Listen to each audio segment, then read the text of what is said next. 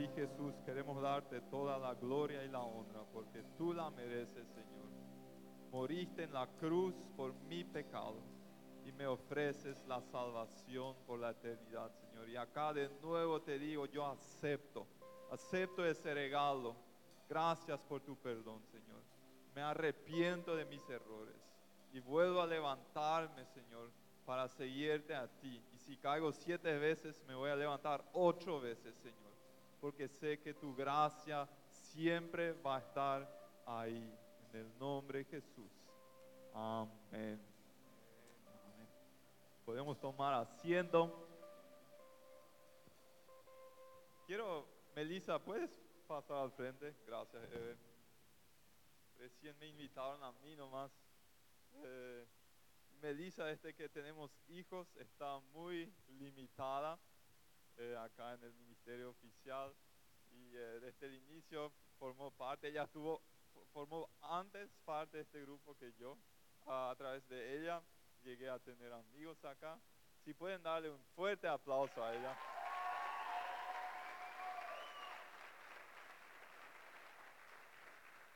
Gracias. Si quieren tener una esposa, un esposo con, a ese nivel, tienen que venir y servir en la Jugend. Es el secreto. Yo vine perdido hace 13 años. Y acá me, invitaron para tocar bajo en el, en el grupo de alabanza. Es un lugar estratégico para Tobías, hay buena esperanza. ¿eh? Eh, y había una vocalista. Eh, había una vocalista que demasiado me inspiraba cuando cantaba. Y nos hicimos amigos. Lo que más me costó para integrarme acá fue el besito. ¿sí? La pandemia nos ayudó con eso, eliminó el besito. Porque yo de la, de- yo, yo, yo vine de Loma Plata, algunos los que están más tiempo acá ya saben esa historia, ¿sí? ¿Qué, qué hago yo, buen menor de Loma Plata, viniendo a Asunción? Así le saludo a todo el mundo, ¿sí? Pero de lejos. Y en el equipo de alabanza, cuando ensayábamos, todos besaban así, eh, bueno, besito de, de, de- mejilla, ¿sí? Eh, e- ese, ese permitido, de, de ese estoy hablando. Eh, y de los dos lados, exactamente. Porque la Biblia dice, hay que ofrecer. Y yo me sentía así, todos, todos saludaban así a las chicas, menos yo. Y un día dije, bueno, si voy a integrarme acá, voy a besar así, voy a saludar así también. Y, y, eh, vine y, y- todas las chicas ya sabían cómo yo saludaba, así. No, yo ignoraba esa mano y me acerqué. Y ahí, ah, ahora vas a saludar así también, me dijo Melissa. Y, y sí, me voy a adaptar. Y me adapté, me adapté. Después nos pusimos de novios, nos casamos. Y acá estamos hoy. Hace poco me dijo una, una mamá de la iglesia, cuando salió Elliot, el último pastor de jóvenes, yo lloré tanto, porque se fue él, se identificaron con él, pero siguió el trabajo. Y siempre en los cambios, en las transiciones, surgen esos sentimientos encontrados, y yo los tengo ahora mismo. Eh, esto acá fue mi vida los últimos 13 años, cada sábado entre marzo y noviembre, fue mi vida, mi pasión, todo. Eh, todo lo que experimentamos, los altibajos, nunca voy a olvidar muchas experiencias que hemos tenido, muchas ministraciones donde personas pudieron ser liberadas de cosas, algunas salidas, cuando entramos en el Icuaolaños, sí, ¿te acuerdas, Anita? Eh, en el lugar de los demonios acá, en Asunción, eh, yo me cagaba, pero los jóvenes, en- los jóvenes entraban y después en la hora indicada faltaban nueve chicas, ¿sí? ¿Y quién tenía que, que entrar para buscarlas? Y era un lugar oscuro, ¿sí? Indigentes vivían ahí, gente sin techo, eh, consumidores de drogas. Y bueno, tuve que entrar ahí con Patrick Isbray, entramos, y su, el- con su ukulele creo que es, o violín, fue su violín, eh, y, eh, y ahí encontramos las nueve chicas hablando con, con las personas ahí, algunas. Eh, fue, nunca voy a olvi- olvidar esos momentos. Los inicios de Amor en Acción, lo que hoy en día es Corazón Feliz. Eh, el inicio del, del Ministerio Mercado 4 eh, se originó acá con, una salida donde la gente del mercado dijo no, no sirve si vienen sola vez, un- una vez al año o dos veces al año, hay que venir con más frecuencia. Y hay un grupo de ustedes ahora liderado por Manuel y Larisa, se va todos los domingos para visitar a las personas ahí. Y podríamos seguir hablando. eh, ya estoy muy ansioso por leer ese librito que ustedes me prepararon. Gracias por, cada aporte de ustedes. Y saben que yo estoy con mucha paz eh, porque eh, si bien si no se pudo hacer una, una transición muy buena con Mark y Noelia porque ellos están muy llenos en el CENTA este año, yo sé que ellos son personas muy capaces y que va a seguir eh, creciendo y va a seguir siendo fuerte el ministerio de jóvenes acá de la iglesia. No dudo, se, tómense el tiempo para acostumbrarse con ellos, eh, pero va a seguir, ellos tienen experiencia, tienen el conocimiento, no, no dudo de eso. Identidad fue el tema de este año y hoy quiero darle el cierre a esa temática. No sé si a alguien de ustedes ya le ha pasado en un momento de fervor espiritual, no sé, después de algún campamento o algo, voy a leer la Biblia de tapa a tapa, toda la Biblia. Entonces, inicias hasta dónde? Hasta las genealogías. ¿Sí? No sé, fulano engendró a fulano y, así sigue así, pero páginas, ¿sí? Y algunos dicen, ay, bueno, acá voy con el Nuevo Testamento. Pero ¿con qué inicia el Nuevo Testamento? Con una genealogía. ¿sí? Y varias veces ya le he preguntado a Dios, ¿qué, ¿por qué pusiste esas genealogías en la Biblia? Eh, y hoy quiero leer una con ustedes. Y les pido que aguanten esos seis versículos conmigo. Si me ayudas, Miriam. Mateo 1, del 1 al 6. Genealogía. Muy emocionante. Libro de la genealogía de Jesucristo, hijo de David, hijo de Abraham. Abraham engendró a Isaac, Isaac a Jacob y Jacob a Judá y a sus hermanos. Judá engendró de Tamar a Fares y a Sara. Fares a Esrom y Esrom a Aram. Aram, Aram probablemente. Aram engendró a Aminadab, Aminadab a Naasón Naasón a Salmón. Salmón engendró de Rahab a Booz, Booz engendró de Ruth a Obed y Obed a Isaí. Isaí engendró al rey David y el rey David engendró a Salomón de la que fue mujer de Urias. Qué edificante un, devocional con, estos versículos bíblicos.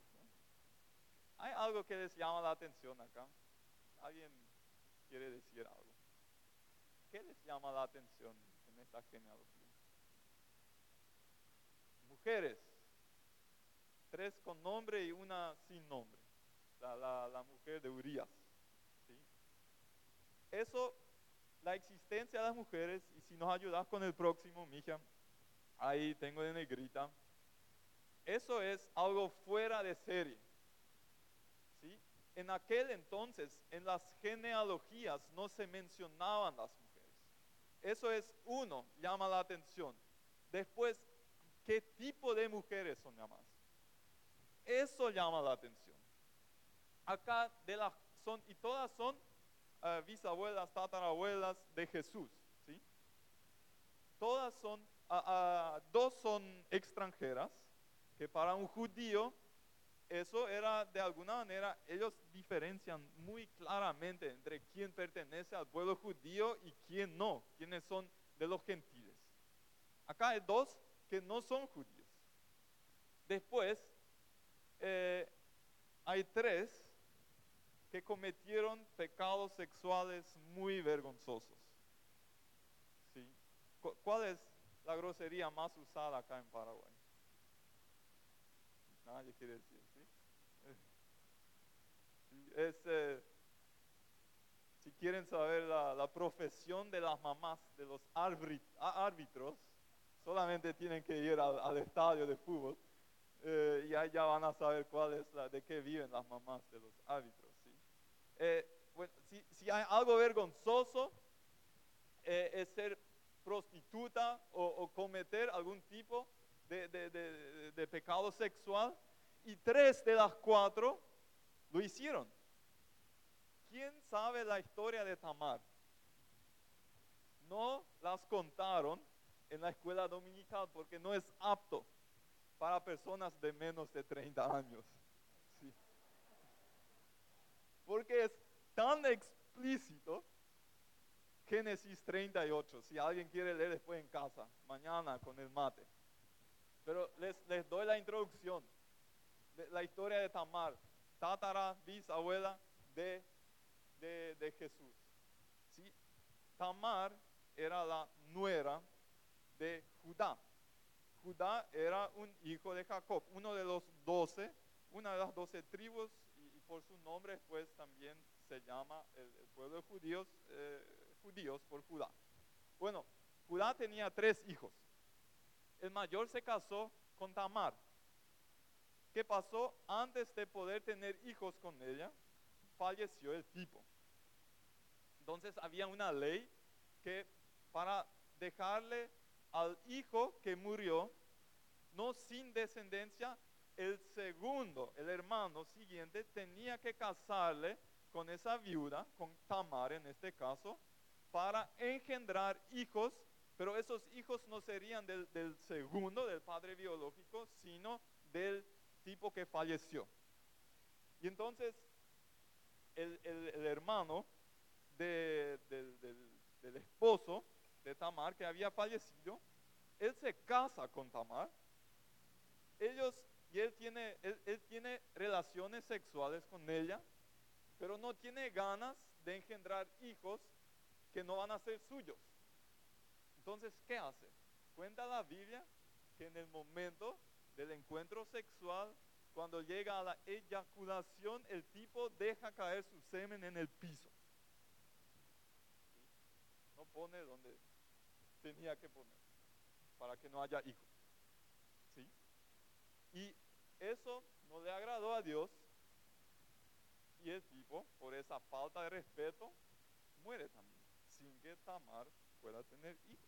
Entonces hay un tercer hijo, pero está chico todavía. Y Judá dice a Tamar, tenés que esperar hasta que crezca y ahí eh, les voy a casar para que tengas hijos con él. Y para una mujer en aquel entonces no poder tener hijos era una de las mayores desgracias que existían. Entonces, Creció el tercer hijo, pero Judá nunca más se acordó de su promesa y Tamar se quedó viuda y eso era inaceptable para ella. Entonces ella craneó un plan y dijo, bueno, yo me voy a vengar de mi suegro y yo voy a tener hijos. Ella sabía de un plan que él tenía de viajar cierta, de, de punto A a punto B y ella qué hace?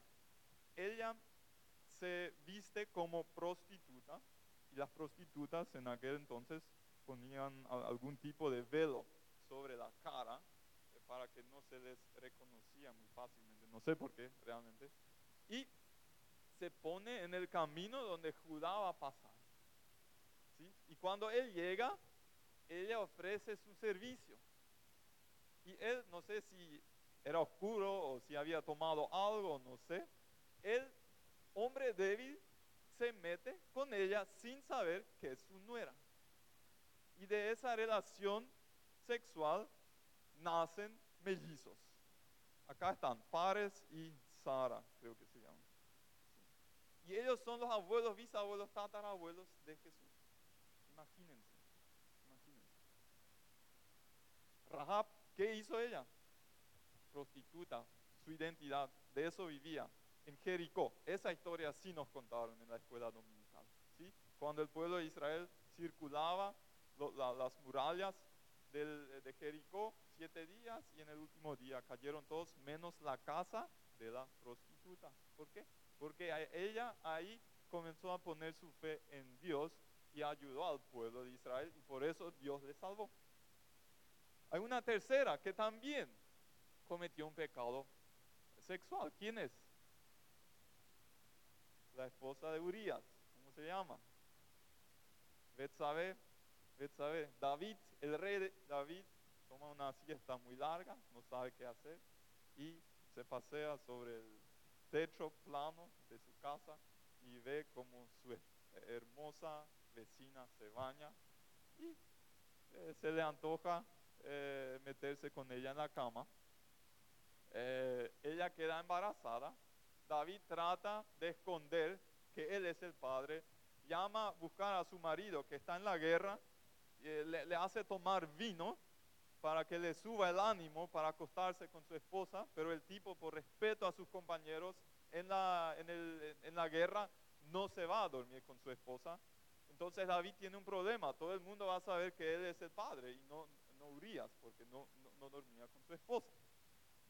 Y así todo un un pecado, si trato de esconder un pecado, eso lleva al próximo pecado, así, y eso nunca termina.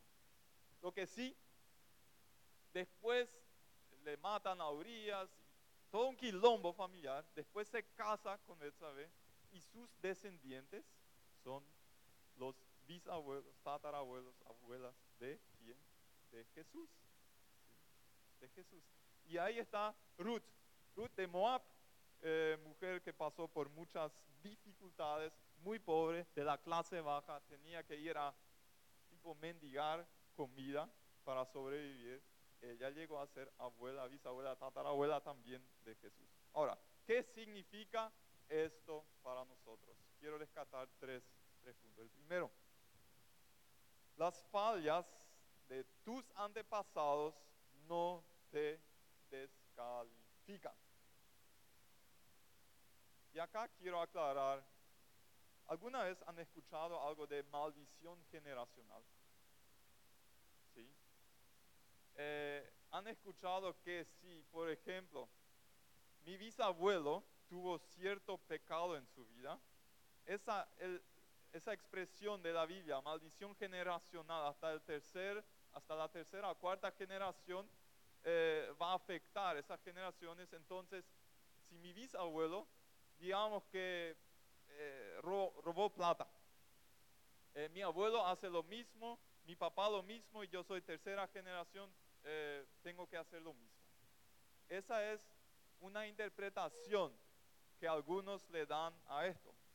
Pero eso no es lo que la Biblia dice. Hay algunas versiones, algunas traducciones que, confunden un poquito. Por ejemplo, la NTV, y a mí me gusta leer la nueva traducción eh, viviente, que es la NTV, pero ella dice, por ejemplo, y eso confunde, extiendo los pecados de los hombres sobre sus hijos. ¿sí? extiendo los pecados de los hombres sobre sus hijos. ¿Qué, qué, estás pensando? Bueno, eh, eh, estamos obligados a repetir el pecado del papá podría ser una, interpretación, pero después no es correcta. Toda la familia de los que me rechazan queda afectada, hasta los hijos de la tercera y la cuarta generación. Eso es parte de los diez mandamientos. Quiero leerles otra versión, la de la Reina Valera, donde dice un poco diferente.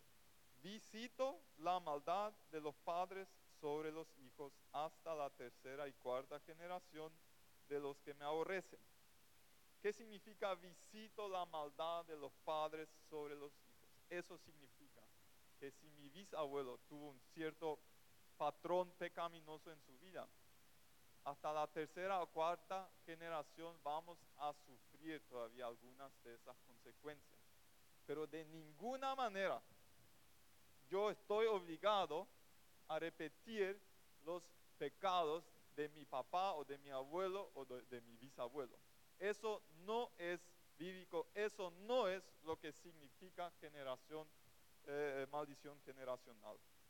En Ezequiel 18, 20 dice, La persona que pecare, esa morirá. El Hijo no llevará el pecado del Padre, ni el Padre llevará el pecado del Hijo. La justicia del justo será sobre él, y la impiedad del impío será sobre él. Ahora, ¿qué pasa? ¿Se conoce eso en la cultura paraguaya acá?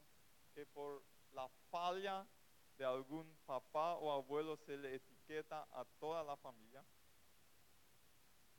O se, se conoce que hay ciertos nombres con una reputación no tan buena. Eso es un González. Yo no sé si González es su nombre así. A veces me ha llamado la atención que los políticos que se llaman González siempre nombran el otro apellido también, González Maki, eh, González Daer. Eh, no sé si tiene algo que ver que no se sienten muy bien con González. No importa, no importa. Eso en Menolandia yo sé que existe. Hay, algunos nombres con una reputación no tan buena. Porque en, en, algún momento alguien de los antepasados metió la pata. ¿Sí? Entonces se le da esos también sobrenombres eh, a familias o a nombres enteros. Por ejemplo, hay Strokibat en, en, mano, Strokibat, ¿sí? O, o. Si, a alguien le gustó comer, o Revolvazavotien. Eh, per- perdone, no tengo la traducción. eh, eh, son los que vienen de las colonias van a saber, ¿sí?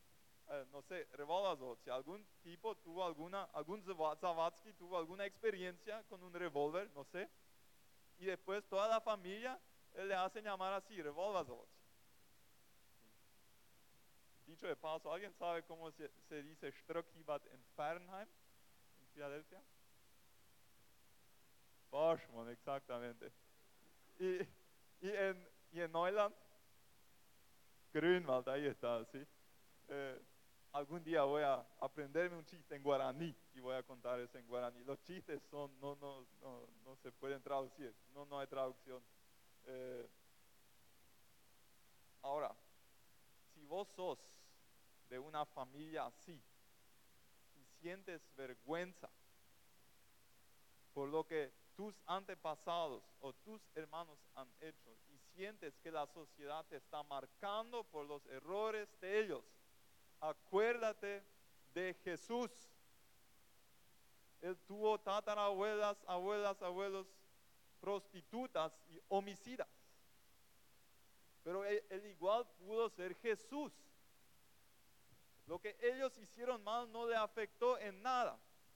Solamente te van a afectar los errores de tus padres si aceptas la mentira de que el destino te obliga a hacer lo mismo. Pero eso no es lo que la Biblia nos enseña. Dios te da una nueva oportunidad. No sos tus padres, no sos tu familia. Sos una persona en ese sentido, moralmente y espiritualmente hablando, una persona totalmente independiente de tu familia. ¿Sí?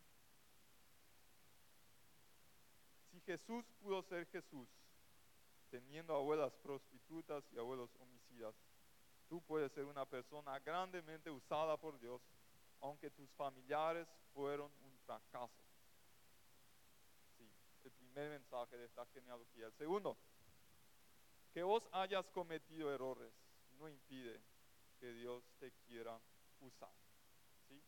Acá varias personas en la genealogía metieron la pata, pero grande. Pero igual Dios usó sus vidas para bendecir a otros y para traer al mundo el, el Salvador del mundo, que es Jesús. Ahora, lo que me suele pasar en conversaciones con personas cuando fallaron con Dios, con algún tipo de pecado, eh, sienten tanta vergüenza que dicen, algunos literalmente así, otros el mismo contenido con otras palabras, yo ya no le puedo mirar a los ojos a Dios por, tanta vergüenza, porque yo fallé. La Biblia dice, el justo cae seis, seis, seis veces o siete veces. Siete, seis veces, cae sie- seis veces y se levanta siete veces. Yo te quiero leer una lista. Y antes de decir, las personas útiles en las manos de Dios metieron la pata en algún momento o tenían debilidades muy claras. Te quiero leer una lista de nombres de la Biblia. Noé era un borracho. Abraham era demasiado joven, viejo, perdón. Isaac era un soñador. Jacob era un mentiroso. Lea era fea. José fue abusado. Moisés tartamudeó. Gedeón estaba asustado. Sansón tenía el pelo largo y era mujeriego. Rahab era una prostituta. Jeremías y Timoteo eran demasiado jóvenes. David estaba teniendo una aventura y era un asesino. Elías era suicida. Isaías predicó desnudo. Jonás se escapó de Dios. Noemí era viuda. Job sufrió bancarrota. Pedro negó a Cristo. Los discípulos se durmieron mientras oraban. Marta se estaba preocupando por todo. María Magdalena tenía siete demonios. La mujer samaritana se divorció varias veces y vivió en adulterio. Saqueo era demasiado pequeño. Pablo era demasiado religioso. Timoteo tenía una úlcera y Lázaro estaba muerto. Y Dios usó a esas personas y cómo no podrá usar tu vida. No hay pecado que cometiste que Dios no quiera perdonar. Ahí algunos me dicen, sí, pero la blasfemia del Espíritu Santo. Bueno, mientras tengas el deseo de arrepentirte y volver, todavía no has blasfemado al Espíritu Santo. Es la respuesta corta. Algún día podemos hablar con más detalle acerca de eso si quieres. Si te sientes indigno, entiende la gracia de Dios. Si Él una vez perdonó tu pecado, Él ya no quiere que tú le recuerdes eso. Quien te recuerda es Satanás. No le hagas el favor a Él. Él es el acusador en persona. Vamos al tercero y último. Dios recicla la basura del pasado si estás dispuesto a entregárselo te quiero hacer una pregunta. ¿Hay algún pecado en tu familia o en tu vida por el cual sientes tanta vergüenza que estás haciendo todo lo posible para que nadie se dé cuenta? Si la respuesta es sí, te quiero decir, que vas a encontrar sanidad hablando eso con alguien los pecados pierden su influencia destructiva cuando salen a luz. No necesitas venir acá y compartir a todo el mundo. Algunos me han preguntado, ¿no basta si yo le confieso a Dios? Si Él te va a perdonar. Pero de alguna manera la experiencia que yo tengo en el acompañamiento pastoral de personas es que recién se liberan, en muchos casos, cuando le confiesen, confiesan a una persona, a un ser humano. ¿Por qué es así? No sé. No sé. Si tú y yo haríamos nuestra genealogía, incluiríamos las mujeres pecadoras, si hoy en día seguiría la costumbre de no incluir a mujeres en la genealogía. ¿Por qué pudieron hacer eso en la genealogía de Jesús? Porque fue libre de toda culpa y vergüenza. ¿Y qué pasa cuando yo me cuando a través del perdón de Dios yo llego a ser capaz de mencionar los errores del pasado, de mis antepasados? Eso se convierte, convierte en herramienta para ayudar a otros. Hay un gran potencial en tus pecados del pasado. Si sueltas y entregas eso en las manos de Dios, Él lo redime y lo que Satanás intentó para destruirte, Dios lo usa para bendecir a otras personas. Y vas a entender mejor a otros que pasan tal vez por lo mismo. Pero si nunca lo hablas, es imposible que Dios pueda hacer ese reciclaje. Él lo hace cuando lo confesamos. Y ahí pues, llegamos a ser libres de toda culpa y toda vergüenza. Tal vez unos cuantos de ustedes se recuerdan de Taz Sala. Meses. El domingo predicó ahí en los dos cultos. Sí, ¿Él qué hizo? Él era francotirador. ¿sí? Él vivía eso. Su especialidad era, eh, le daban un encargo a una persona y él de algún lugar, como en las, me imagino, como en esas películas, donde están los francotiradores.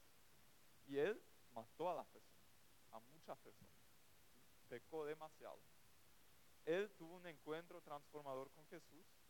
¿Y qué pasó con sus pecados del pasado? Esos ahora son la herramienta que él tiene para proclamar a todo el mundo, puede haber paz entre diferentes culturas. A través de Jesús hay paz. Y por eso su mensaje hoy en día es tan impactante, porque Dios recicló su pasado. Invito al equipo de alabanza a pasar enfrente. Yo quiero orar por tu vida. Si en algún momento, en algún momento de esta exposición de la genealogía tan emocionante, te sentiste identificado. Hoy no voy a hacer un llamado al frente, después queremos jugar y comer. Pero yo te invito a orar conmigo esa oración. Ay, ¿dónde estás? No, necesitas ni hablar. A veces es bueno hacer voz alta, hoy vamos a hacerlo. Para que puedas meter esa verdad en tu vida. Si identificas que le creíste, le creíste esa, esa mentira a Satanás, que los errores de tus familiares o la etiqueta que le dieron a tu familia también te marca a ti. Hoy puedes renunciar en el nombre de Jesús a esa mentira y reemplazarla con la verdad de que en los ojos de Dios tienes una nueva identidad en el momento cuando entregas tu vida a Cristo. Si hasta hoy en día te siguen plagando ciertos errores que cometiste en el pasado, hoy tienes la oportunidad, Dios Jesús está con los brazos abiertos y te ofrece, eso es gracia. ¿Se entiende la gracia? No. ¿Es muy fácil eso? Sí, pero Jesús, a Jesús le dolió tu pecado. Tú y yo le crucificamos a Jesús con nuestro pecado. Le dolió, pero ya saldó, ya, ya pagó el precio. Hoy en día lo que Él te ofrece es perdón. Satanás es lo que quiere seguir acusándote. Pero Jesús te da una nueva oportunidad. Que la vieja naturaleza muera te da una nueva identidad. Eso no es para los cobardes. Y después te voy a desafiar a que si, tienes algún secreto no sano en tu vida, te voy a desafiar a acercarte a alguien y compartir. Porque te estás autodestruyendo conservándolo. Porque puedes vivir sin culpa y sin vergüenza. Es posible. Jesús lo pagó todo, hay que aprovechar todo lo que Jesús nos ofrece. Te invito a que te pongas de pie.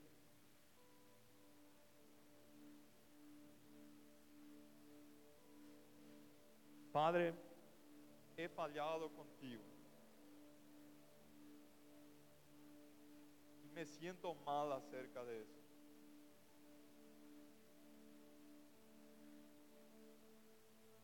Y a ti te dolió cuando te clavaron en la cruz por mi pecado. Pero ahí cargaste toda mi culpa y toda mi vergüenza. Y yo suelto toda culpa y vergüenza en este momento, Señor. Porque ya no es necesario que yo cargue también con lo que tú ya cargaste. Y yo renuncio a esa mentira en mi vida de que los errores de mis familiares o mis propios errores me van a marcar por el resto de la vida. Y yo recibo esa oferta tuya de ser una nueva criatura. No porque lo merezco, sino porque tú me lo ofreces. Yo acepto tu gracia.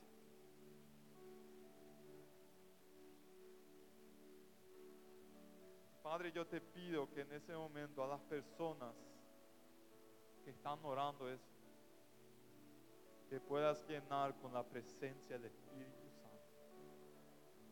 Que puedan sentir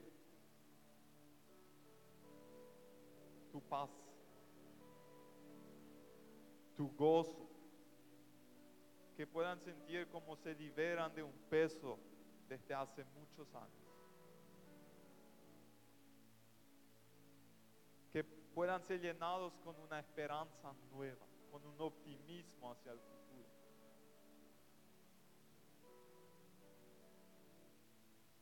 Satanás, te resistimos en el nombre de Jesús. No puedes tocar a las personas que fueron redimidas por la sangre de Cristo. Tienes que huir si te resistimos cuando te resistimos. Espíritu Santo, te invitamos a que nos ministres.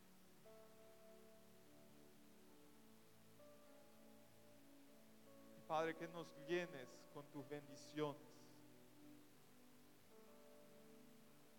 Y que la bendición tuya pueda traspasar todo el cuerpo de las personas presentes. Sana física, emocional y espiritualmente a las personas que lo necesitan. Yo bendigo tu vida. Yo bendigo tu relación con Dios. Que en los momentos de abrir tu Biblia y de tomar un tiempo para orar puedas experimentar la presencia de Dios. Yo bendigo las decisiones que estás tomando, que tienes que tomar en cuanto a tu futuro que puedan ser guiadas por Dios. Yo bendigo tu situación financiera. Tienes esa promesa en la Biblia que si le tienes a Dios como la primera prioridad y el reino de Dios, Él se encargará de suplir tus necesidades. Yo bendigo tu familia, que a través de ti tu familia sea impactada con el poder de Dios y el poder del Evangelio pueda irrumpir en las familias pueda sanar las relaciones destruidas. Que pueda haber reconciliación en tu familia donde eh, sea necesario. Padre, recibimos esa bendición, esa sanidad de tu parte.